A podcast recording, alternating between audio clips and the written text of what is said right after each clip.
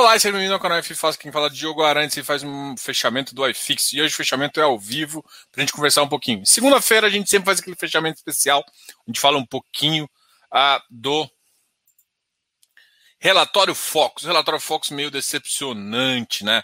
Acho que o mercado inteiro tá pensando, uh, que bosta é essa? Eu também, tá, galera? Eu tô, não tô diferente disso. Só que gera um problema, né? Eu queria começar com o relatório Focus porque para mim ele, ele para mim gera um dos maiores problemas que a gente tem, né?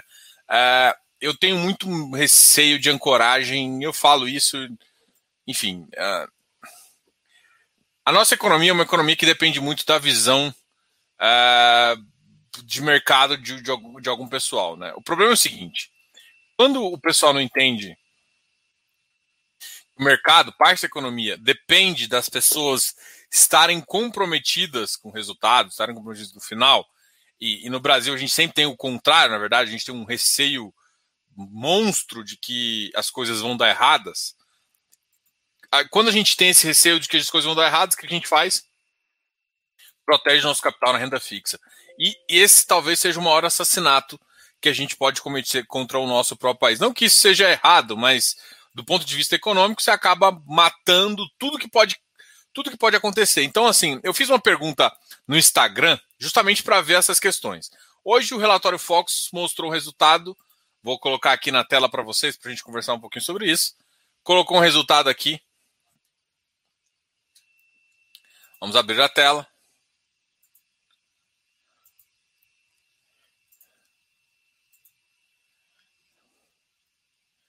Então, aqui, ó. Hoje, hoje o mercado mostrou um IPCA de 6,88. E eu fiz a seguinte pergunta. E aí, galera, o que vocês acham que vai acontecer agora? Vai acontecer o que é mais provável? É esse IPCA subir até o final do ano ou cair? E todo mundo fala que vai subir. Se vai subir, o que, que vai acontecer com o seu consumo? Se todo mundo acha que vai subir, você vai querer se proteger de uma certa forma e gastar menos. E por que isso é problemático? Porque você, quando você faz isso, você tira o dinheiro da economia real.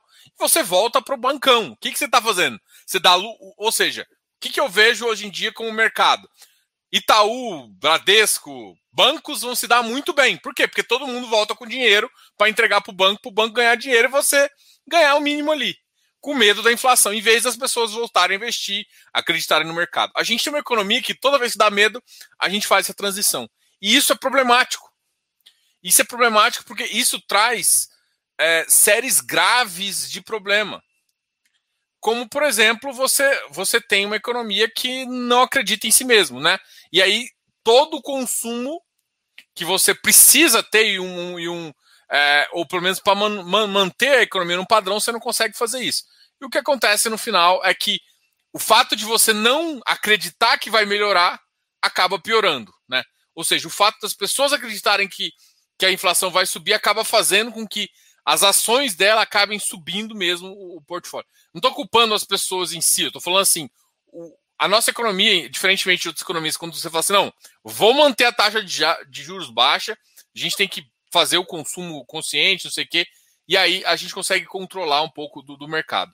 Mas o fato é que a gente não tem isso. Então, a maioria das pessoas está prevendo uma inflação superior e se a inflação está muito alta, as pessoas correm para renda fixa e é o que acontece é aquela, aquela nova, aquela velha série que a gente sempre conhece de inflação batendo alto e, e todo o ativo de renda variável começar a, a, cair acima assim. E é engraçado porque eu, eu estudo muito FIPE, né? Hoje até tive uma reunião com, com o gestor de FIPE e, e o mercado esquece que a renda, o melhor ativo de renda de longo prazo não é renda fixa. É, claro que você tem uma renda, você pode investir numa renda variável para você ganhar mais. E as pessoas esquecem um pouco do potencial que isso tem. Enfim, a inflação e assim, a Selic está assustando, porque a inflação está assustando.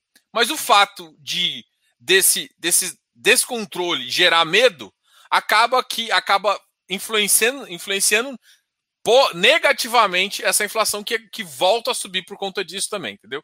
Então, acho que esse, esse é um feedback positivo que gera um problema sério aí, que o próprio, o próprio receio de inflação gera mais inflação É, e isso faz com que a taxa de juros suba, que gere mais receio de inflação, que, enfim, esse ciclo é, é um ciclo muito perigoso e que eu acho que o governo não está com a moral uh, de fazer isso, principalmente porque ele não ataca o básico que é a, a, a crise de juros aí. Porque a grande questão é o seguinte: se o governo sobe taxa de juros e a dívida pública cai, cai ou não, isso se estabiliza, você atrai capital externo e, é, e, é, e esse Brasil barato que a gente tem hoje é comprado e aí as pessoas voltam a acreditar e voltam ao mercado. Agora a gente tem dois, dois defeitos. O brasileiro deixa de acreditar, que era o único cara que estava. Quem estava acreditando no, Ibo, no Ibovespa foi o brasileiro. Se a gente for olhar, tudo bem que entrou mercado, entrou parte do mercado externo aí, o mercado exterior voltou a entrar depois de, de março ali no Brasil, só que ainda não entrou num patamar do que ele saiu ali, pensando em 2000 e 2020. Então, assim, não, não voltou tudo que saiu em 2020. E só ia voltar se essa, se essa, se, se essa dívida pública não corresse o risco de subir tanto. E o governo tem feito travadas atrás de travadas que geram esse risco. Então, assim, a vantagem de ter um mercado exterior comprado, comprando o mercado, a gente não tem. O mercado brasileiro está cada vez com mais medo, também está saindo. Isso só gera uma coisa: fuga, uh, fuga das galinhas. Basicamente isso, fazendo com que os ativos cada vez mais caiam, a inflação piore, o PIB começar a apontar para baixo, a gente vai ver pioras ainda em cenários. E é claro que se a gente não voltar a investir na economia, a gente não tem solução a não ser piorar o mercado, tá ok? Então, o nosso cenário está cada vez mais complicado. E simplesmente eu acho que, que, que foi um risco tremendo que está acontecendo agora, tá ok? E eu, por que, eu estou falando isso? Porque eu, eu, eu analiso o, é a mesma forma como a gente viu em 2019, né? 2019 tinha muita gente entrando no mercado imobiliário, mas muita gente. O que fez com que o preço ficasse estupidamente caro. E o que está acontecendo agora é o contrário. A galera está saindo, literalmente aquela frase da tá fogo das galinhas, não tem outra assim. Então a gente está perdendo patrimônio. E aí que a galera está fazendo? Vendendo a todo preço. E aí eu acho que eu vi um, um gráfico que a XP colocou num relatório que ela monitora o prazo das NTNBs e tal, o rendimento vezes prazo. E esse, e esse valor ali começou a ficar acima do que normalmente é range. Aí todo mundo fala, pô, Diogo, agora é boa hora de comprar. E eu te falo o que é óbvio. Não, não necessariamente. Não vou dizer não, não necessariamente. Por quê? Porque o mercado pode ser mais louco ainda. O mercado ainda não atingiu a máxima da loucura, assim como a gente já viu. E é, é óbvio que o mercado pode ficar mais. Eu tenho uma esperança, eu tenho uma expectativa também, que o mercado uma hora vai ficar tão barato que vários players é, institucionais, que sejam de veículo estrangeiro ou veículo nacional, vão começar a comprar ativos imobiliários porque vai falar assim, cara, não dá, tá muito barato eu acho que é nesse ponto onde a gente pode é, ter um benefício bem interessante aí o mercado voltar a crescer. Mas eu, eu não acredito que.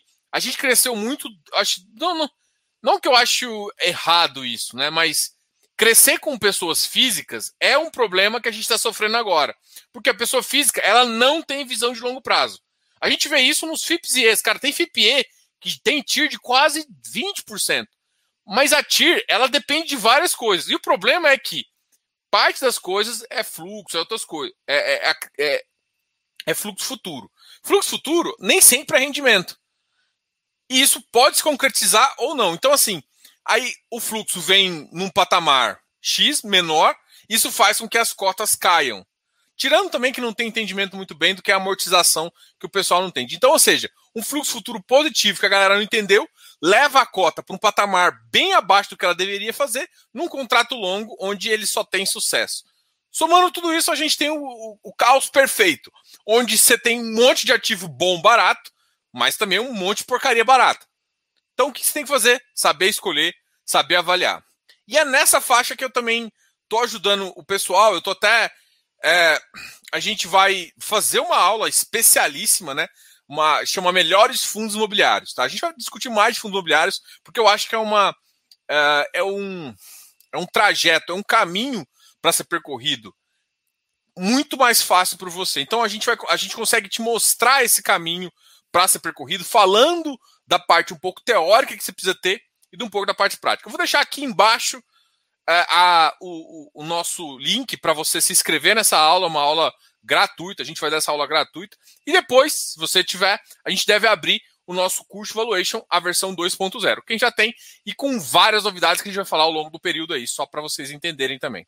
Então, a gente vai, eu vou fazer esse convite para você, se você tiver afim, entre aqui embaixo, veja essa, esse link, acesse e se cadastre nessa aula aí, que vai ser uma aula muito especial aí, vocês vão adorar, tá ok? Eu estou preparando também muito material legal. Eu acho que, principalmente, os FIPS e ES estão muito, muito em conta. Só que tem que lembrar, gente, que FIP é um produto de longo prazo. E longo prazo é acima de 10 anos, tá? Então, a gente vai, vai, vai falar isso. Vou falar de vários ativos aqui. Vamos só agora abrir aqui. Eu queria comentar muito sobre o, é, essa questão aqui. O IPCA, cara, batendo 6,88, me preocupa muito. Na minha, assim, vai estourar bastante. O Banco Central vai puxar essa, essa Selic aí pô, 5,27, 25, tá, a gente está prevendo. O Banco Central já falou que vai subir mais um 1%. Então, 1% bota a nossa taxa de juros em 6,25. 6,25 já é um ativo uh, que, que a gente já tem um retorno. Só que o que o pessoal esquece de muita coisa é que, assim, o caixa hoje começa a ser vantajoso. Não estou entendendo. O que eu estou te falando é o seguinte: enquanto há um tempo atrás, quem é ativos você tinha que correr para fazer emissão, correr para alocar, hoje o caixa, um caixa que paga 6,25, 5,25 numa taxa Selic, não é uma coisa que machuca, né? Se você tem uma taxa IPCA mais 5, IPCA mais 6, você tomar 5,25, você sim, você toma um, um spread aí importante. Mas machuca menos. Né? Então, os ativos que geram caixa de frente vão ser beneficiados com isso, entendeu? E tem alguns ativos que a gente pode perceber isso. Então, uh, o, PIB não cresceu tanto, IPCA 2021 e 2022 está cada vez maior, o dólar é uma das maiores incógnitas, principalmente porque as commodities devem ceder, mas o cenário Brasil está piorando a questão do déficit e que no momento que a gente precisava de, um, de uma injeção de capital exterior para pelo menos a nossa economia pegar no tranco, eu acho que essa talvez seja melhor assim, pegar no tranco mesmo, no empurrão e a coisa aí. Porque o problema é o seguinte: se todo mundo pisar no freio ao mesmo tempo, o país para ao mesmo tempo. E é isso que eu estou falando. O que eu estou vendo é todo mundo com medo. Então você faz, eu fiz vários pools de pesquisa nessas últimas um, uma semana e duas semanas, e cada vez que eu vejo, o percentual de pessoas com pensamento negativo aumenta, que está vendendo parça. E isso gera mais problemas. Não gera mais problemas, mas eu entendo, é natural que as pessoas tenham medo. O Brasil é muito. Até o passado é incerto, mas é uma, uma coisa que, tipo, imagina, você tem uma economia que está indo para frente. Uma pessoa, se, se todo mundo acelera, a economia vai todo mundo junto. Se pisa no freio, isso vai acontecendo, vai freando a economia como um todo, o PIB cresce menos e é assim aí a gente pode gerar em alguns, alguns patamares bem complicados aí, tá ok? Galera, muito obrigado por conversar aqui com vocês. Agora vamos falar um pouquinho com vocês aqui. Enquanto deixa, eu, deixa eu abrir quem mais caiu, porque eu acho que são curiosos também com quem mais caiu. Não sei se vocês viram hoje, mas o Urca, nosso queridíssimo Urca, soltou as informações, né, do, uh, do relatório dele, tá ok? E o Urca saiu com um fato relevante aí que ele tem mais ou menos 55,7 de fator uh, de sobras, tá? Então, além de você vai, você que participou do direito profissional, direito preferencial, você vai ter o direito de, de poder participar disso, ok? Então, o Urcão, você vai ter essa, essa vantagem aqui. Deixa eu só ver o fato relevante do Urca para ver se tem alguma informação sobre quanto uh, o mercado tomou, né? Porque tem que lembrar que 55% é, parte dessa, dessa oferta a mais foi por conta das sobras. Aqui, ó. Olha, olha aqui, ó, durante o prazo de direitos e preferências, foram subscritas integralizadas 1.306, um fator de mais ou menos 133 milhões, remanescendo 36 milhões. Ou seja, olha, 36 milhões. Eu acho que deixa eu fazer a conta aqui. 36 133 mais 36 divide inverso. Deu mais ou menos 20. Assim. 1 menos. Ó, 78% da oferta foi tomada. Então o Urca, a galera tomou bastante, aí teve um montante adicional e acabou sendo quem tem executou o direito de preferência tem direito a, a pegar pelo menos mais metade aí do que já executou. É uma, um bom número. O mercado vai vir bem, o mercado vai fazer com que esse ativo caia um pouquinho, que já está sofrendo, mas ele pegou um limite ali de 119, mesmo com o último dividend yield que ele pagou, tá ok? Então o Urca foi essa história aí. Vamos ver quem mais caiu aqui e vamos falar um pouquinho do REC.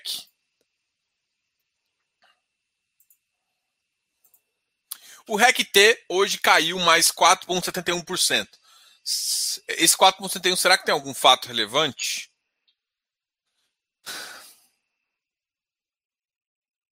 Acho que essa, essa novidade aí, que para mim é diferente. É porque assim, se ele tivesse caído 1,25, eu acho que é simplesmente o mercado ajustando.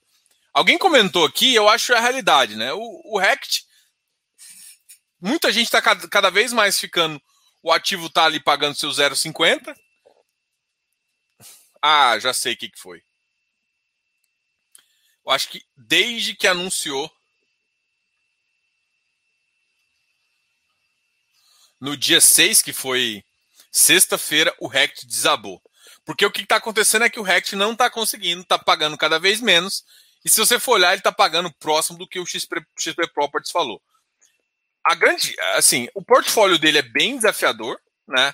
O Rect, eu acho que assim, o Rect, a influência dele foi o mercado esperava, olha só, todo mundo comprou esse ativo pensando que ele ia pagar 72 centavos. Ele não conseguiu pagar 72 centavos, está voltou a pagar 60 centavos. O que faz com que ele fique na faixa ali dos 80. Mas tem que lembrar, gente, que ele tem muito RMG, mas muito RMG. E o engraçado é que, assim, aos, aos, aos amigos rectianos, assim, que defendiam bastante o Rect, assim, vamos lá. É, é, são dois portfólios desafiadores, XP Properties e Rect. O XP Properties começou a pagar 0,55 e assim, ele tem uma vacância monstra, tá recebendo multa, por isso que tá conseguindo pagar e tudo mais. Mas não tem RMG, ou seja, o upside dele é muito alto. O Rect já é o contrário.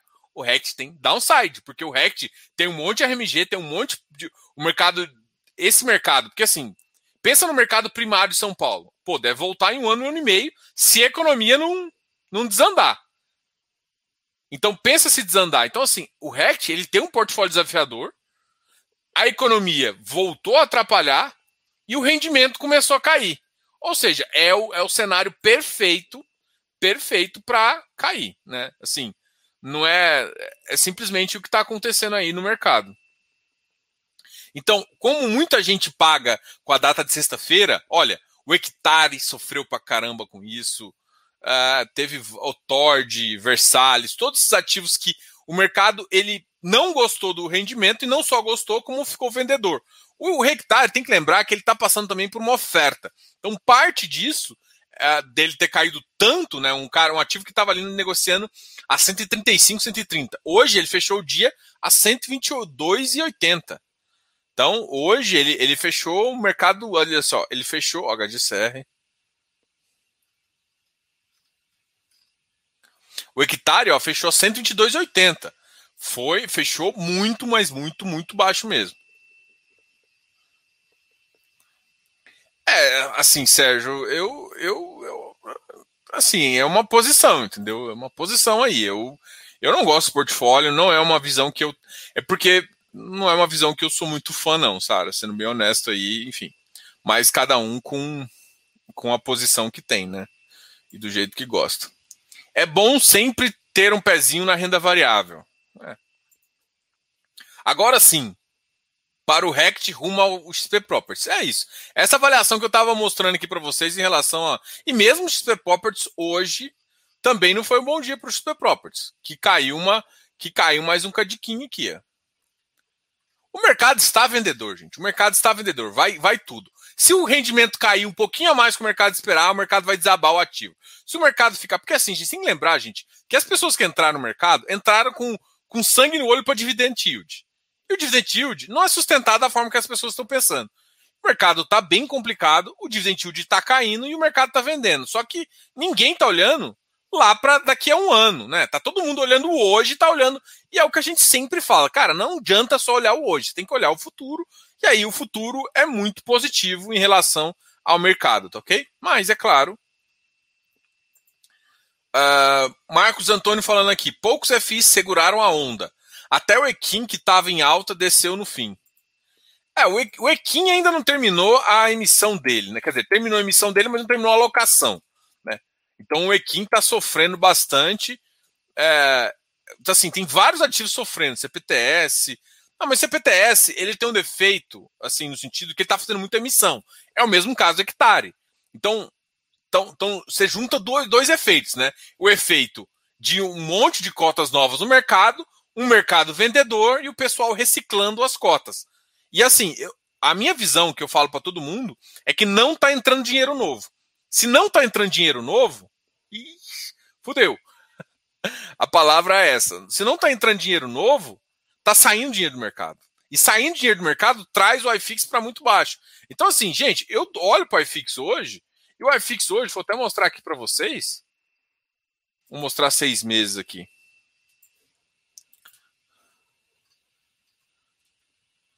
É porque eu gosto da curva. Aqui, ó. Isso aqui foi aquela sexta-feira que eu chamo de sexta. Ó, a sexta-feira sangrenta foi aqui. Ó. Sexta-feira sangrenta foi aqui, dia 25. E na segunda-feira atingiu 2,700. Aí depois daquilo lá o mercado melhorou. Aí o mercado ficou muito otimista e voltou a cair. A gente voltou para aquela semana, para aquela semana do mercado onde o mercado estava bem pessimista. Ou seja, a gente está com 2,790. 770 aqui. Então o mercado ainda está vendedor. E, e se lembrar aqui, ó, aqui, ó, aqui, ó, é só o Banco Central falando que ia cair 1%. Então agora o mercado voltou para o patamar que estava antes, em termos de queda de mercado. Então, assim, a gente pode chegar nessa sexta-feira sangrenta, mesmo não tendo dividendo. Olha só que, que, que tanto que o mercado está vendedor, assim. Só que tem ativos, se você for analisar, absurdamente baratos, mas absurdamente baratos mesmo. E é isso que você tem que pensar e é isso que você pode chegar de oportunidade. Só que assim, tem que lembrar que não, você não vai achar essa oportunidade, fazer um estalo e o mercado vai voltar a ficar 20% com ágil. Mercados que estão assim, gente, olha só, eu falo com experiência própria. Já passei por vários mercados que ficaram negativos. Já fiquei, já mercado mais de dois anos negativo um ano e meio negativo. Então, assim, você não sabe exatamente quando volta. Então, qual que é a questão? É tentar não tomar partido, vamos dizer assim. Não toma coragem. Nossa, igual o, o meu amigo falou aqui do Rex. Nossa, o Rex caiu demais. Caiu 4%. Aí você fala assim, pô, você não sabe. Por que, que ele caiu? Só porque o rendimento foi? Aí você tem que esperar o gestor falar se esse rendimento é não recorrente, se entrou alguma despesa a mais. Não é. Ele pulou de um patamar de 0,6 para 0,5, o mercado vai penalizar ele e ele pode cair, inclusive, mais. Então tem que tomar muito cuidado para não tomar partido de ativo. Nossa, esse ativo é muito bom. E assim, eu gosto muito da REC como gestão, tá? Eu falei com, com, com o Marcelo Santos, da Helg, que é o ativo de logístico lá. É, eu, eu gosto muito do Moise também, tá? Mas assim, o RECT é um ativo de risco extremamente de risco, porque ele está em localização secundária. Então não, não, adianta tirar isso da sua cabeça, ele não vai mudar. Então tem que tomar muito cuidado para não ficar torcedor de ativo. E sim pensar no fundamento. Pode ser sua estratégia? Pode. E se for sua estratégia carregar esse ativo por um período maior, ok. Lembrando que ele pode cair mais. Eu acho que os ativos ainda não chegaram no pico, mas eu acho que assim, dependendo do, do que acontecer na economia, pode melhorar em dezembro. O que, que eu acho? Né? Eu falei isso pro pessoal. Eu estava com uma expectativa muito positiva para dezembro, que os shoppings iam melhorar, que o mercado todo em geral ia melhorar. O que, que de fato está acontecendo? Na verdade, está acontecendo algumas coisas em Brasília que está piorando o cenário de dívida pública. Dívida pública alta, juros subindo, isso aqui é péssimo para o mercado exterior. O problema é que a expectativa sub, a, a taxa de, essa reforma tributária, ela é muito, vai, vai, pode ser muito positiva para as empresas, porque ela, ela traz uma carga tributária pelo menos equivalente. Ainda tem um monte de problema ainda da complicação. Não resolve a primeira coisa, mas ok. Melhora algumas outras coisas, né? Traz uma, uma, uma, uma, uma equidade em algumas coisas, só que ela gera um, um problema intrínseco. Ela vem com déficit. E aí, em vez de resolver déficit cortando fundão, cortando outras merdas do governo, na verdade ele está aumentando. E aí isso gera um problema. Que, cara, a gente, a gente, oh, a gente tá num absurdo que a gente voltou a discutir voto impresso, mano. Você pira. E assim, gerando confusão, né? Assim, mano, a gente tá numa fase assim que eu. Nossa senhora. Só tem decisão errada. Assim, não tem uma decisão que é média. É todas erradas. E aí acontece que a, a, aí a gente tava com um déficit desse tamanho, começa a crescer déficit. É claro, o nosso jurídico, nosso jurídico também não ajuda em algumas, alguns aspectos, não vou falar não, senão a galera manda prender aí, eu fiquei sabendo. Então, assim, a gente tem problemas nesse sentido, né? Então, assim, aí a bola de neve só está aumentando. Aí a gente vai estar tá com juros altos. Déficit aumentando, porque estamos tá, assumindo mais bagaça. Cara, isso, isso, é, isso é, o, é o plano do colapso a gente está criando. Ou seja, temos que reduzir essa bagaça, temos que não deixar algumas coisas passar. Para de ficar discutindo questão de, de voto em Pelo amor de Deus, vamos, vamos, vamos para frente. Pelo amor de Deus, não vamos para trás, não. Então, fazer isso, parar de discutir besteira, discutir o que importa, redução de. Porque assim, o que, que acontece? A gente volta a falar de voto impresso para o povo esquecer que está aprovando a porra do fundão em 2 bilhões. 4 bilhões, desculpa. Porra, bicho, assim, tá complicado, entendeu? Tá complicado essas questões. E aí, isso faz com que o quê? O mercado deixe um pouquinho na renda variável. Eu até acredito que não está saindo, porque o número de pessoas tem aumentado, mas o volume financeiro tem diminuído. Mas grande. O volume financeiro tem diminuído. E eu acho que para salvar do jeito que eu vejo hoje, como a gente não tem um déficit para a gente voltar a acreditar. Para mim, olha só, o Brasil deu muita sorte, porque as commodities de minério começaram a, a, a ceder. Isso seria muito positivo no, no, no, curto prazo, porque isso iria fazer com que, teoricamente, parte da inflação caísse. Qual que seria o nosso problema da inflação? A parte de energia. Porque a energia a gente está com risco de racionamento. Então, assim, a gente também está com, com. Assim, a gente pode ir muito mal ou, ou ir muito bem, dependendo de como for. Porque se tiver crise hídrica ao ponto de ter racionamento ou ter apagão, o que é, sim, é pior ainda, cara, a gente, tá, a gente vai pagar bandeira vermelha, vai aumentar, vai continuar aumentando a inflação, não vai ceder. Aí o governo vai ter que aumentar mais a taxa de juros. Como o Congresso só atrapalha a gente, vão colocar mais gastos, teto, vão aproveitar alguns para furar teto, para furar teto de gasto. E aí juntou essa, esse com um milhão de coisas e vai gerar problemas. E é claro que a gente está sofrendo e vai sofrer cada vez mais, tá? Só estou falando assim, o, o, cenário piorou muito, muito rápido. E é por isso que o iFix caiu. Jogo significa que tá ruim? Não, tem muita oportunidade. Agora, o problema é que para resolver, não é nem resolver, é para as pessoas voltarem a comprar, para o mercado entender que, que tem uma posição interessante, ou para o mercado exterior, uh, exterior vir, uh, a gente tem que resolver algumas coisas. E, e assim, cada vez mais que a gente fica próximo da eleição, menos esses fatores nos ajudam e isso pode ser um problema bem grande aí para a gente ter que resolver no curto prazo.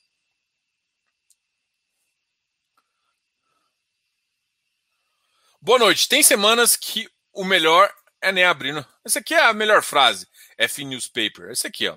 Tem semana que é melhor nem abrir o daí não sofre e não faz besteira. Essa aqui. O problema é que essas semanas estão cada vez maiores, né? E aí não é uma semana que tem vez. Tem, tem vezes que você tem que ficar um mês inteiro sem abrir o home broker. ai, ai, eu sei que tá foda, gente. Tá foda mesmo, porque, assim, eu, eu como eu falo para vocês, eu tenho meu patrimônio 20. Não, 20 não, 50% fundo imobiliários. Então eu estou bem comprometido com a causa. E eu tenho FIPE, eu tenho vários produtos assim, que também estão sofrendo. Só que as ações também estão sofrendo, né? Então, assim, eu tô, eu tô tranquilo na, na seguinte, na seguinte situação. O mercado, ele, ele tende a ficar melhor. O problema é que, assim, as ações que precisam ser tomadas, porque, assim, agora a gente já está com uma vacinação bem positiva e quase ninguém comenta isso. Os shoppings são cada vez mais lotados. Então tem um potencial agregado de shopping para subir. O problema é que os, os gestores, meio que em conjunto, decidiram que era o melhor momento para captar. E não é o melhor momento para captar. Assim, não estava no melhor momento para captar. Shoppings, eu, eu, eles, na minha cabeça, precipitaram um pouco. Não que isso não seja positivo. É, ah, Diogo, mas você tem que investir, inclusive, quando está na baixa. Concordo. Mas a grande questão é que, assim, não adianta você fazer isso. Por exemplo, o VISC foi uma das maiores, assim, quedas. Por quê? Porque ele botou num preço para tentar ficar com spread positivo e o mercado tá tão vendedor que levou a, pra, o VISC já está com preço mais baixo. Vamos só confirmar aqui. Mas da última vez que eu tinha olhado, não sei se fechou assim, é isso que eu quero ver. O VISC fechou a 20, 106,30. Vamos ver aqui no aplicativo. Deixa eu ver aqui no aplicativo, tá? FIFácil GDI. Vamos ver aqui. Conversões, emissão. De quem que a gente está olhando a emissão? Do VISC. O VISC, a emissão é 106,19. O ativo está 106,30. E com certeza vai continuar vendedor. E com certeza vai continuar vendedor. Então o que eu estou querendo te dizer? O mercado é assim, ah, os gestores têm culpa disso? Não, eles estão tentando fazer um bom trabalho e, enfim, eu acho que os ativos o VISC, eu conversei, eu fiz uma live ontem com o Losnak, com o Carter, e eu falei um pouquinho da minha opinião. O VISC, ele tá fazendo mais do que ele já faz. O problema é que ele já tinha comprado uns probleminhas, né? Eu não gosto quando o gestor compra muitos problemas, muitos probleminhas, porque para mim pode virar um problema. Né? Então, é assim, eu acho que faz sentido você comprar probleminha, porque probleminha, quando você resolve, dá muito ganho de capital. Isso faz sentido. Agora, quando você compra muitos problemas, muitos probleminhas, você acaba gerando um problema. Eu não acho que está no momento, mesmo que o mercado está melhorando agora, não está no momento de fazer problema. É isso. Então isso me incomoda um pouco. Ah, isso faz você fazer o quê? Ah, talvez pensar. Eu pensaria em arbitrar, vamos supor assim, se eu tivesse o VISC. Uh, o XPML, putz, eu acho que ele deu uma piorada na carteira. O que, putz, ele não tinha um probleminha e está começando a colocar lá dentro. Continua com o portfólio bom, resolve uma parte ali de dívida, não sei o quê. Pode ser bom? Pode. Mas será que era o momento agora? Então, assim. Eu, eu não tenho a razão. Eu não sei se eu, eu não, não quero ter a razão. Eu só tô, eu tô fazendo a leitura de mercado. E assim, volto. E, e assim, Esquece de. Todo mundo pensa ali, ah, mas teve, o, teve a tributação que caiu. Gente, o mercado já estava em queda antes da tributação. Porque, o, porque o, o, Banco Central já tinha sinalizado essa queda de 1%. E agora ele sinalizou essa queda de 1% e a próxima de 1%. Então, assim, a próxima queda de 1% já está sinalizada pelo Banco Central. Então o mercado só está ajustando a cota para essa queda. Então o cenário não está positivo. Então, assim, é, ah, Diogo, mas tem que pensar lá no futuro. Ok. O problema é que eu vejo é o seguinte. Por exemplo, eu vou falar do PVBI, é porque é um ativo que eu gosto, é foda falar, porque parece que eu tô puxando o saco. Mas enfim, eu vou falar. O PVBI, para mim, é um ativo que tá, assim, ah, fez emissão. Mas fez emissão e tá melhorando o portfólio. Tá comprando alguns ativos. Ah, comprou alguma coisa. Cara, pode. Eu posso avaliar que sim, tá? Mas tá melhorando o portfólio. Eu não tô botando problemas no meu portfólio para eu ter que resolver. Então, assim, o cenário ali tá melhor. Não fiz. Ah, fez emissão abaixo do VP? Fez. Ah, 100%. Pô, o XPMOL já fez 7. Hum. Viz que fez 15. Putz, caramba. Então, assim, tem aí, assim. Tem coisas que, tipo, acaba gerando mais desempatia com algumas coisas. Eu não, não os ativos continuam da mesma forma, né? O XPMOL para mim ainda continua melhor que o VISC, do ponto de vista de do ponto de vista de, de, de, de, eu ia falar patrimônio, de ativos que está dentro do portfólio, só que o VISC, ele acaba tendo, por ter comprado esses probleminhas, ele acaba tendo chances maiores de, de ganho. Se você for olhar o processo, a questão da viabilidade do VISC ficou bom. Só que eu acho que lá ficou meio fora da, da realidade que eu vejo nos próximos dois anos. É claro que eu torço muito para isso acontecer, porque Bom, enfim, daria para se beneficiar comprando uma cota ali num, num valor bem abaixo do patrimonial, com um desconto ainda. Eu, eu não, ainda não. Eu ainda estou estudando essa, essa, essa, essa, essa entrada de cotização com, com aquela empresa. Eu tenho um receio do caramba disso. vi de ABCP, vi de Parque Dom Pedro, né? Eu tenho uma, uma, uma baita de um receio de fazer isso. A, a VISC consegue monitorar e fazer uma, uma coisa lá e, e não ser tão inocente quanto quanto o nosso queridíssimo quanto a nossa queridíssima Rio Bravo, mas é um risco que eu fico pensando que será que eu quero correr agora, né? É isso que eu fico pensando que eu acho que tipo, atrelado a todos a todo cenário negativo, eu começo a ter esse risco ali que eu não sei se foi bom para mim, entendeu? Então assim, porque para mim, beleza. Ele não tá pegando um portfólio A e tá botando lá. Ele tá colocando um portfólio BC. O cara, além de pegar esse portfólio BC, pega um monte de shopping que eu gosto que pegou muito mais caro. Ou seja, o cara da comprador tá ganhando mais que eu. Porque ele tá entrando num preço bom de outros ativos que estão baratos. O cara tá, tá cedendo uma coisa não tão boa e tá tomando uma coisa. Então, assim, não sei se eu gostei dessa estratégia, tá? Não sei se eu gostei. É, tem. Não sei. Porque aí eu fico com uma estratégia de, de, de, de futuro. E resultado agora médio, entendeu?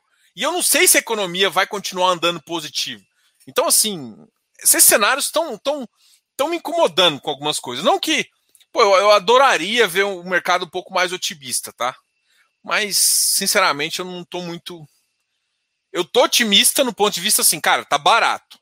Mas eu não tô otimista em falar assim, ah, eu já tô vendo a luz do final do túnel, ou tô vendo vale já começando a rampar. Não, não acho que é isso, entendeu? Eu acho que o mercado tá sofrendo. Eu tinha, uh, eu tinha uma projeção um pouco maior, assim, sendo bem honesto.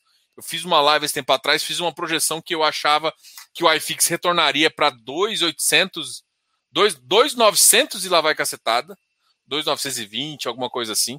Mas, sendo bem honesto, não é a situação que eu vejo mais, tá? É, eu acho que mesmo que melhora todo esse mercado aqui, uma, assim, a gente tem para romper aquela, a gente tem uma, uma, uma base forte ali dos 2,850, tá? Então, para romper esse 2,850, para mim vai vai demorar mais do que eu esperava, né? Eu achei que a gente poderia ficar ali nos 2,930, é, com uma melhora dos shoppings e das lajes. Que eu achei que essa, essa melhora dos shoppings da laje viria agora. Eu ainda acredito que ela vai vir agora. Só que o problema é que, como o mercado decidiu ir para as compras é, de ativos reais, fez com que o mercado ficasse mais vendedor. Muita gente não gostou das ações da, da, do XPIN, por exemplo, que caiu, está abaixo da emissão. Então teve muita coisa que atrapalhou um pouco a, atrapalhou as cotas no secundário aí e que eu não vejo tão cedo essa Copa, essas, essas cotas voltarem assim para um patamar mais interessante. Não, a gente, eu vou ter uma live, tá? Eu vou ter uma live com o pessoal e aí vocês vão poder poder ver.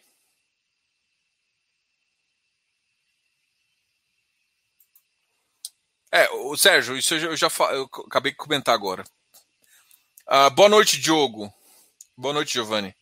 Ninguém fala mais do HSAF que você acha desse FI estratégia similar do Iridium. Cara, eu, o HSAF é um ativo bom ainda, tá? Ele continua sendo bom, caiu um pouquinho, foi para VP, fez uma emissão, tá terminando a locação, só que ele teve. É o que acontece, gente. Assim, o mercado é bem de rendimento. O que, que aconteceu com o rendimento desse último desse cara? Caiu caiu para 0,85. O mercado já começa a duvidar um pouquinho e fica vendedor. Então, assim, o yield dele ainda está muito alto. Faz sentido ele tá com qual preço? Faz sentido ele tá na faixa dos 96. Isso é 1% do VP. Tem que lembrar que ele é um FOF, tá? Ele, é um, ele tem bastante papel. É, ele tem é, mais 50% de papel, mas ele é um FOF que toma mais risco. Então, assim, ele tem uma estratégia similar, só que tem que lembrar que, tipo, o mercado só vai enxergar positivo o ativo no momento depois que ele terminar a alocação e voltar para um patamar. Só tem que ver se ele vai voltar para o patamar de 1%, porque parte dos ganhos que ele faz é em giro de ativo e outras coisas. Então, isso uh, é uma coisa que vai dar. A carteira dele, para mim, em termos de carteira de CRI, tem um, tem um yield maior do que o, o do Iridium, só que a Iridium faz um giro muito mais mais ativo ali ele entra em alguns ativos iniciantes. Então, a, a Iridium, ela, eu vejo alguns potenciais muito legais nela, entendeu?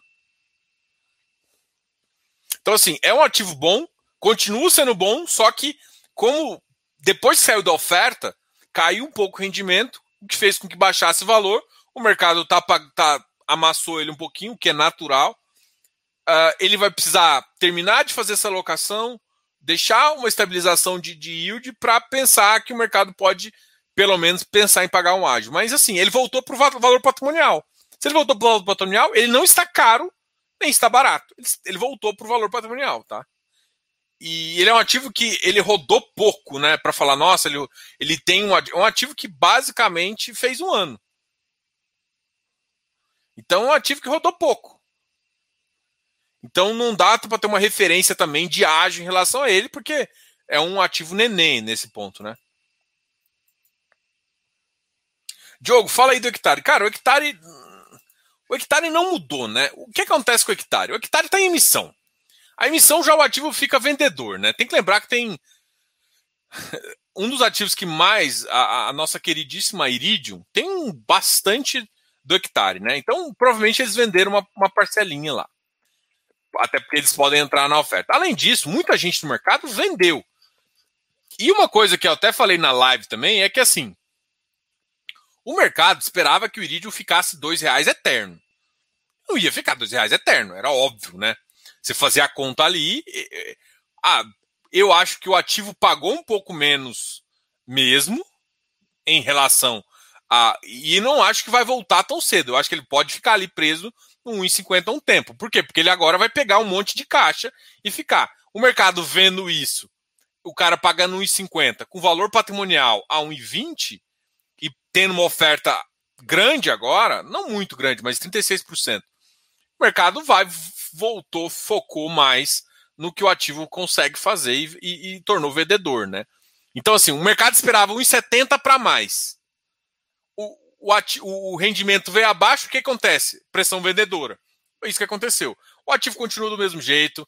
É, teve também umas questões que, que, que a Habitat levantou também em relação a, ao grupo GPK e que trouxe um pouco de venda, eu acredito, né? Para quem leu o relatório sabe do que eu estou falando. Mas eu, eu acho que o mercado está mais vendedor pela oferta do que propriamente por essa questão. E, e assim, os ágios dos ativos estão diminuindo. O único que ainda não diminuiu o ágio, que o ágio ainda está absurdamente grande, é do Urca, tá 1,20, do Habitat, que está também mais ou menos na faixa 1,20, e do, do Iridium. Esses três foram os únicos que ainda não caiu ainda, tá? Mas vão cair. Não vão ficar com esses ágios absurdos. É que assim, tem que lembrar o seguinte: você tem 10 ativos com pouco ágio. E três ativos com muito ágio a tendência é que esses caras caiam. O que acontece é que se o mercado ficar voltar otimista, os ágios podem aumentar. Só que a tendência é que, que, que, os ágios eles são homogêneos. Assim. É claro que um ou outro pode distorcer porque tem um portfólio melhor, mas não é tão. Não dá para ficar a maioria com ágio de 5%. O hectare hoje está com 5%, deve tá com 4%. Você vai ver, vai contar o HSF, a gente falou, tá sem, tá com ágio 1, Equin tá com zero de ágio. Você vai olhar somar os ativos que tem, que sempre pagaram bem, estão quase com ágio com ágio nulo. Enquanto dois ou três ativos só no mercado inteiro estão com ágio. Então, assim, a, a, probabilidade é que esses ativos caiam um pouquinho, porque o mercado, como eu disse desde o começo, está vendedor. Né? Isso não, não tira o mérito do ativo. Só que assim, quando você está no mercado vendedor, passando por uma emissão, é muito natural. É claro que eu acho que o, dos ativos que a gente vê no mercado, o mais provável que, que, que, possa aumentar o ágio, eu acho que é o nosso queridíssimo hectare. Então, assim, eu vejo que é um dos ativos que podem mais fazer. Só que, assim, eu, eu olho para o Deva, por exemplo. Né? O Deva, ele é uma referência para mim. O Deva pagou mais. O Deva pagou mais que uh, que ele vinha pagado, que ele vinha pagado no geral, entendeu? Então ele pagou mais. O que, o que eu esperava desse Deva, do ativo? Eu esperava que ele fosse subir de preço hoje. Porque assim, a média dele foi em torno de 1,10, 1,11, e eu esperava que, que, ele, que ele subisse lá para a faixa, pelo menos um pouquinho, para a faixa 106. que aconteceu com o mercado? Fez ele cair também. Porque o mercado, o problema é que o mercado não entendeu o que é correção monetária. Que a correção monetária está vindo alto. Então o mercado está com expectativa ancorado, como se ele pagasse 1,70, 1,80. E não é isso a realidade, né? Então, todos os ativos, até os ativos que, que tiveram um rendimento melhor do que o normal, o mercado ficou vendedor. Putz, isso acabou com o mercado, isso acabou com a nossa visão aqui, então, enfim. Diogão, essa, essa reforma tributária pode. Não. Não. CPTI não. Não. Ah, ganho de capital de, de, de, é isento? Também não. Mas isso não mudou, tá? O ganho de capital do. do, do é, vamos lá. Eu, eu, falei uma coisa. Essa reforma tributária pode afetar o CPTI? Não. Não pode. O ganho de capital é isento para o investidor? É isento, tá? Então, assim, você continua isento com ativo bom e vamos embora. Diogão, opa, isso, me perdi aqui. Me perdi, me perdi, me perdi, me perdi. Ah, tá, tá, tá. Diogão, bora fazer FI da Fazenda. FI de Fazenda Bitcoin? Bora.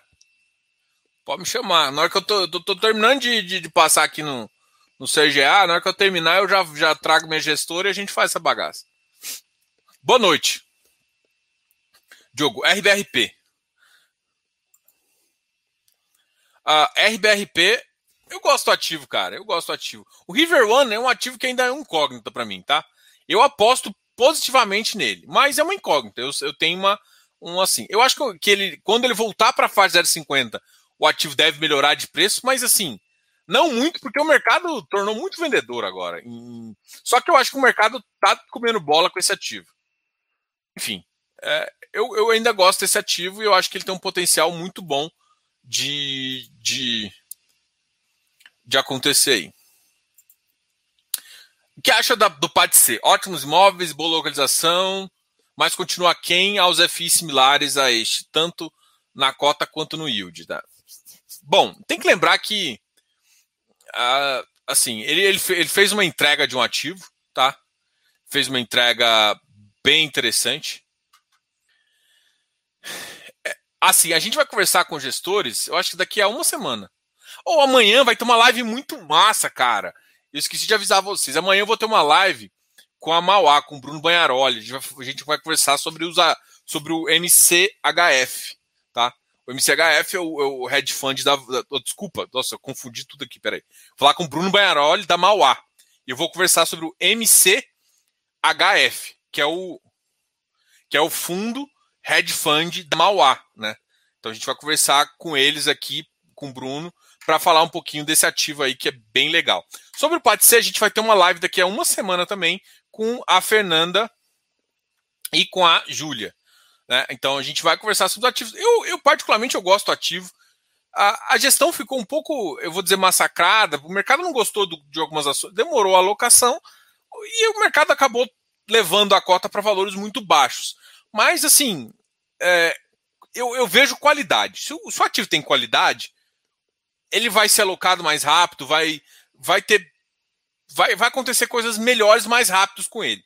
E eu acredito nisso ainda. Como eu disse, eu acho que o mercado vai reagir à, à vacância mais rápido do que o do que estava esperando. Né? Era isso, pelo menos era a minha expectativa inicial. É claro que agora está acontecendo tudo meio confuso e que tá difícil cravar isso. Mas se não acontecer nesses próximos seis meses, pelo menos no próximo ano a vacância deve cair sim. E com certeza caindo vacância, melhorando, melhorando yield e também conseguindo abrir revisional para cima, esse ativo pode ser uma, uma excelente posição para uma subida de mercado, tá? Esse aqui é uma, uma, aposta que eu acho que eu não gosto de falar muito de ativo, mas é uma, uma visão interessante aí que se tem. O que eu acho que, que, pode demorar um pouquinho mais é porque o mercado acabou batendo muito nesse ativo, né? O que, ou seja, porque ah, mas se está batendo, faz. Mas o que tem que acontecer é que tem que ter mais comprador do que vendedor para o ativo subir, né? Não é só o ativo ser bom e acontecer. Tem que ter, ter as pessoas acreditarem que ele é bom também e comprarem. Oi, professor investidora, tudo bem? RBR Properties eu falei que estava descontado. também com mais de 30% de vacância, KNRI. REC, 16% da receita MG, XP Properties, 21% é FRL, que é RMG. É, mas assim, é, o Eleu falou uma coisa que é verdade, olha só. REC, 16% é receita RMG. XP Properties, 21% da Farinha Plaza. Só que assim, eu prefiro, aqui sem, sem juízo de valor, tá? Eu prefiro ter, uma, ter um RMG na, no Faria Lima Plaza do que nos ativos do RECT. Sendo, sim, todos, pode juntar, somar todos que tem lá, nenhum eu, eu topo RMG. Agora, no, no, no Faria Lima Plaza eu topo. Porque essa, essa vaca. Não, não que seja que de repente o cara vai instalar o dedo e vai pular para uma vacância nula, né? Mas assim, esse cara aqui, ó, ele tem potencial de subir. De o, o mercado já, se você for olhar pelo HGPO, mercado, a média lá já está 185 né, da Faria Lima. E pode chegar em alguns ativos a 200 a 220. Então tem potencial de subir o valor do, do, do metro quadrado por aluguel. Então esse cara aqui, o Faria Lima Plaza, ele tem mais potencial do que os outros. Então é esse o problema que eu vejo, né? O Rect tem 16% da RMG, mas os Properties, a, a RMG dele é melhor. É, é, isso que eu avalio, tá? Agora, é, o, Rect é mesmo problemático. O Rect, não que o ativo, assim, tem qualidades, mas assim, a localização, eu, eu acho que tem. Eu gosto muito do Moise, gosto muito do time lá, mas o Rect é um que, tipo, eu não pensaria em um ano para recuperar. Ah, vou entrar no, no Rect. Pô, pensa aí numa visão de longo prazo, a economia é, tipo assim, a economia tem que estar. Tá, o Ibovespa tem que bater no 180 pro RECT fazer alguma coisa.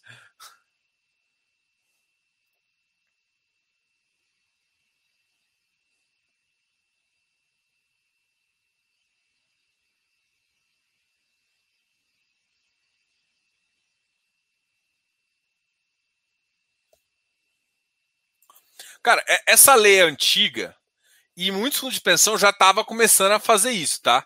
Já tinham ou criado veículos de fundo imobiliário ou estavam fazendo isso. A grande questão é que agora, a partir de agora, não podem mais investir diretamente, né? Acabou o deadline, ele vai fazer. Gera uma versão, mas assim. É, eu não, eu não assim, já muitos, assim, ao longo de 2000 e, e, e desde 2000 e, acho que 2017, 2018, começou essa lei. Não, não sei de cabeça, tá? Mas é, esse papo já é antigo, já tinham feito a lei, já tinham melhorado, o mercado já estava se adaptando. É que sim, tem muita gente que é atrasado, né? Aqueles caras que deixam tudo por última hora. Os fundos bons já se adaptaram ou criaram fundos imobiliários fechados, né? Para fazer essa gestão, ou criaram, ou já investiram no mercado imobiliário. O mercado, assim, é, eu não, assim, eu não acho que só os fundos de pensões vai gerar uma força vendedora o suficiente para levar o ativo.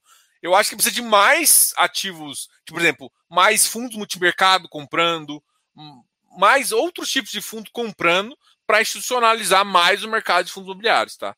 Então, eu acho que gera uma pressão vendedora esse deadline, mas jogaria um pouco para frente ainda para realmente ter um efeito, porque a gente está muito vendedor, gente. Vocês não estão entendendo o tanto que o mercado está vendedor. Isso pode pode ajudar os caras que estão na, na berlinda dessa lei, mas para levar o preço do iFix lá para cima, tem que a, a, economia realmente ajudar e mais player institucional tá vindo. Então, assim, a minha filosofia é o seguinte: pessoa física está diminuindo, player institucional está entrando. Mas, assim, o player institucional, para ele ficar no volume que as pessoas físicas tá, ó, vai, o mercado vai ter que rodar uns três anos aí. E institucional entrando. E eu não sei se ele vai ter esse ânimo de fazer isso, né?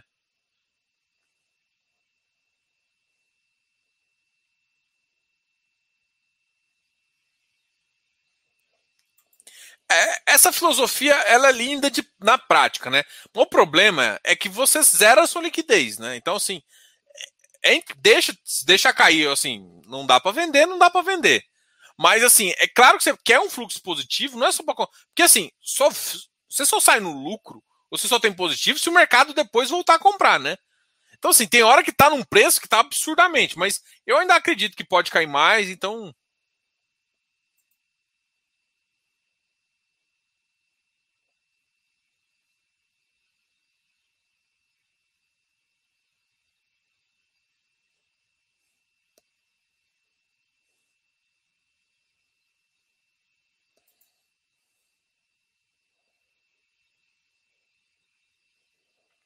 Qual. Você gosta de todo mundo? Eu gosto de todo mundo. eu sou um cara de coração grande.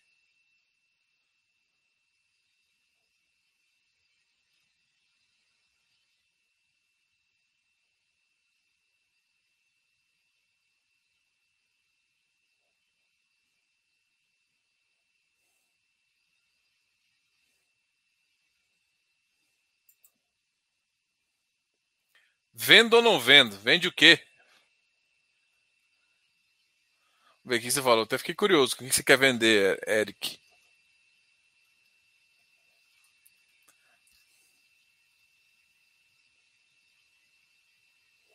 As ações também estão sofrendo. Cara, se, se, o mercado. As únicas ações que se beneficiaram agora foi as próprias ações de banco, né? E eu acho que quando o banco ganha dinheiro, não é um bom momento para a economia ganhar dinheiro, né? Banco tem que ganhar. É, é foda falar isso, mas. Tem, tem, o mercado também tá foda.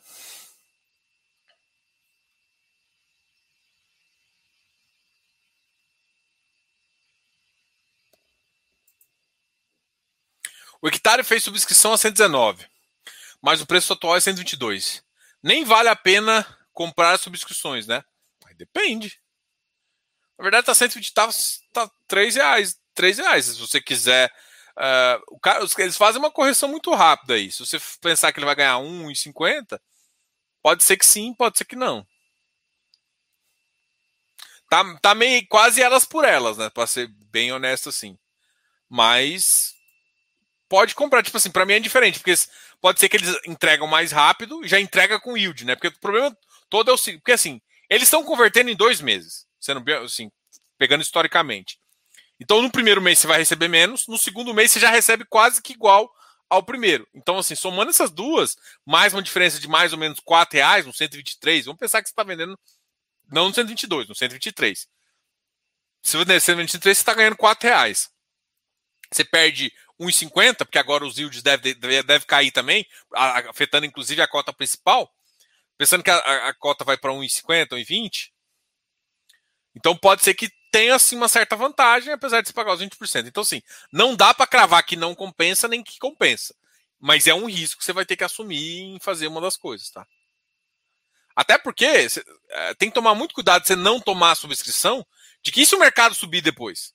Se o mercado, tipo assim, ficar vendedor, porque muita gente não topou e vai para 124. Então tem que tomar muito cuidado, né? E outra, você pode aumentar muito a posição. Enfim. Tem testes para fazer e tem visões para você ter. Tenho certeza de que você já passou por outras crises como essa e você está otimista. Dá para estimar um prazo de recuperação? Não. Não. Cada crise é diferente da outra. Essa crise, por exemplo, para mim iria acabar em dezembro. Assim, em dezembro, os shoppings iam voltar a recuperar e a gente ia ter uma melhor. E o ano que, o ano que vem, no ano de eleições, ia ficar mais estáveis. Essa era a minha cabeça. A gente ia acelerar em dezembro, ia passar 2,930, aí logo ia vir começar a questão de Congresso, briga e bababá, presidente para lá, presidente para cá, iria voltar para a faixa dos 2.900, 2.850. Então eu achei que o ano ia ficar mais ou menos assim. Era essa minha estimativa de previsão. Só que o que está acontecendo? Porque na minha cabeça as commodities estavam cedendo de preço, então a inflação iria ficar no patamar até 6,5. Eu, eu, na verdade, eu pensava em 6,2 e ser muito otimista em 5,8. Mas assim, não se a crise hídrica agravar, nós estamos fodidos. Então, esse é um alerta. Outra coisa é que as commodities realmente vão ceder, mas aí o que acontece? Para ia ser muito positivo se o mercado externo viesse para o Brasil. Só que a questão do déficit é, que eles estão tentando passar, que eles estão fazendo lá no Congresso, ajudando a atrapalhar, como sempre, é, aumentando fundão e outras questões mais, aumentando o déficit público, faz com que menos pessoas voltem para o Brasil e investir. E isso e era o, a, o fundamento seria voltar a parte para dar um empurrãozinho que a gente precisa. Aquele empurrãozinho por 150 mil pontos né, da Bolsa. Mas eu acho que esse, 150 vai ficar lá para depois da eleição. Dependendo de quem vir na eleição. Então, isso para mim pode ser um pouco de problema. Então, assim, é uma crise que pode, sei lá, em dois, três meses a gente tem um ciclo muito positivo, como de repente a gente pode ter um ciclo negativo por mais um ano e meio. Então, é esse o cenário que eu vejo. Ou é, seis meses melhorando, ou é um ano e meio sofrendo. E assim, não significa que virou o ano, o mercado vai simplesmente ficar comprador. Porque depende também de como as medidas que o próximo, próximo nosso presidente vai, vai, vai tomar. Ai, cara, eu, eu não faria isso não, bicho. Estou morrendo de vontade de vender tudo. Ixi, eu acho complicado aí. Mas assim, o problema é que tem que tomar muito cuidado com essas teses, né? Tem que entender por que, que você está vendendo, né? O problema é que quando não entende quando compra, não entende quando vende. É bem complicado isso, né? Eu, não, eu, eu acho, acho isso bem canseira, porque, vamos lá. Pô, sim, é porque assim, o problema que eu vejo, se você entra sem fundamento, ou entra porque alguém te falou para entrar, porque não sei o quê, você vai sair sem fundamento, você vai tomar prejuízo.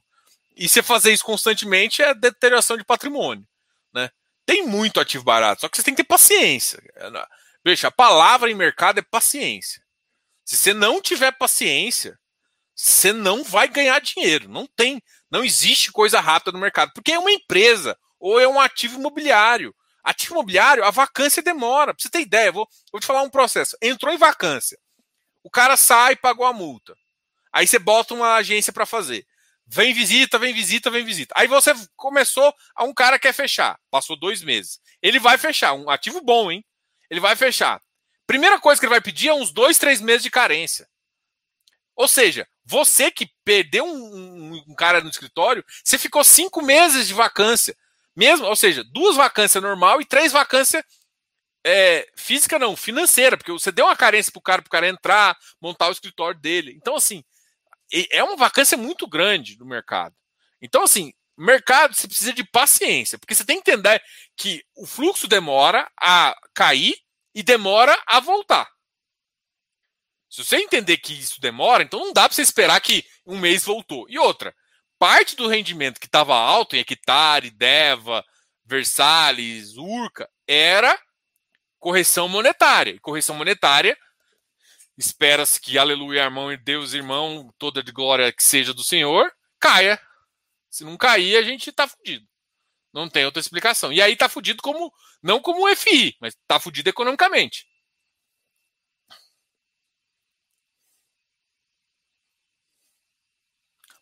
Mais PVBI, a, a, gestão tem histórico de emitir abaixo. Peraí, me mentira, né? Pode, você pode falar até do LVBI, alguma coisa. Não sei nem se o LVBI emitiu abaixo. Mas vamos lá pensar no PVBI. O PVBI teve duas emissões. A primeira emissão não foi abaixo, foi acima. A primeira vez que, que eu faço é, é outra. Então. Cara, olha só, eu não dou recomendação aqui, né? Se quiser, é mais fácil trocar uma ideia, mas não dá para falar. Eu não sei qual que é suas necessidades em relação à caixa, mas vender na baixa é sempre uma péssima ideia. É sinônimo de perder patrimônio. É o que todo mundo fala. Você está vendendo para quem está comprando com, com paciência. Vender com pressa, você está dando dinheiro para alguém. É isso. Para quem tem paciência.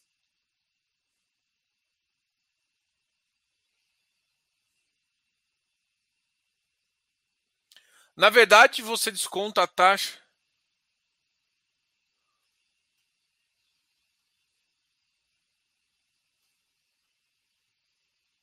Fiz que bateu 105, é.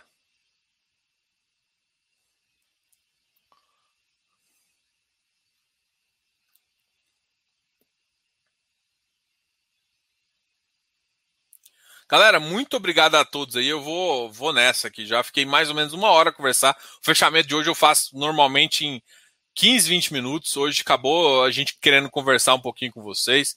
Então, eu acho muito, foi muito válido aqui. Amanhã a gente tem uma live super especial com o Bruno Banharoli da Mauá, tá? A gente vai conversar um pouquinho. A gente não vai poder conversar do MCCI, tá?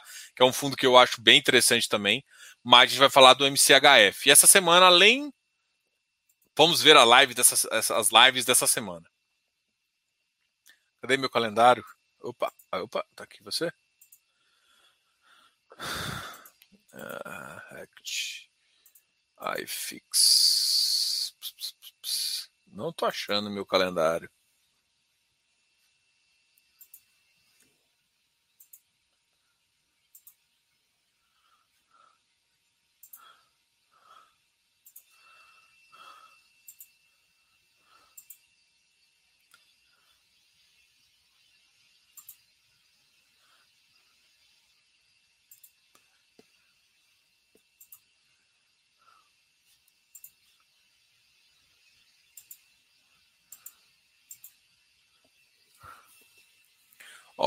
Amanhã tem live com a Mauá.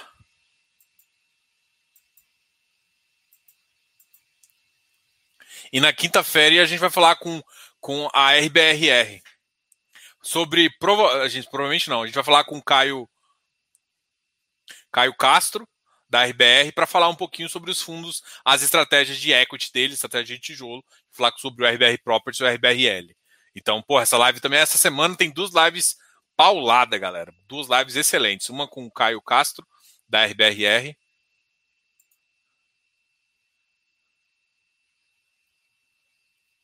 e a outra com com o Bruno aqui, tá ok? Galera, muito obrigado a todos. Qualquer dúvida, vai deixando pergunta aqui. Se tiver crítica também, pode deixar aqui. A gente não é de, de, de papel, a gente aguenta as críticas.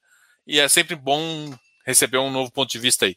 Desde que, claro, seja feito com sempre muito respeito, tá? A única coisa que eu peço respeito e respeito o coleguinha também aqui do lado, tá? Se alguém tiver uma opinião diferente da sua, quiser contra-argumentar, vamos argumentar bem com, com, com, com respeito aqui. A única coisa que eu acho interessante manter aqui no canal, tá ok, galera? Muito obrigado a todos. Estou disponível lá no Instagram, aqui também respondendo vocês. A gente faz um vídeo amanhã especialista para vocês. Grande abraço, falou, tchau, tchau.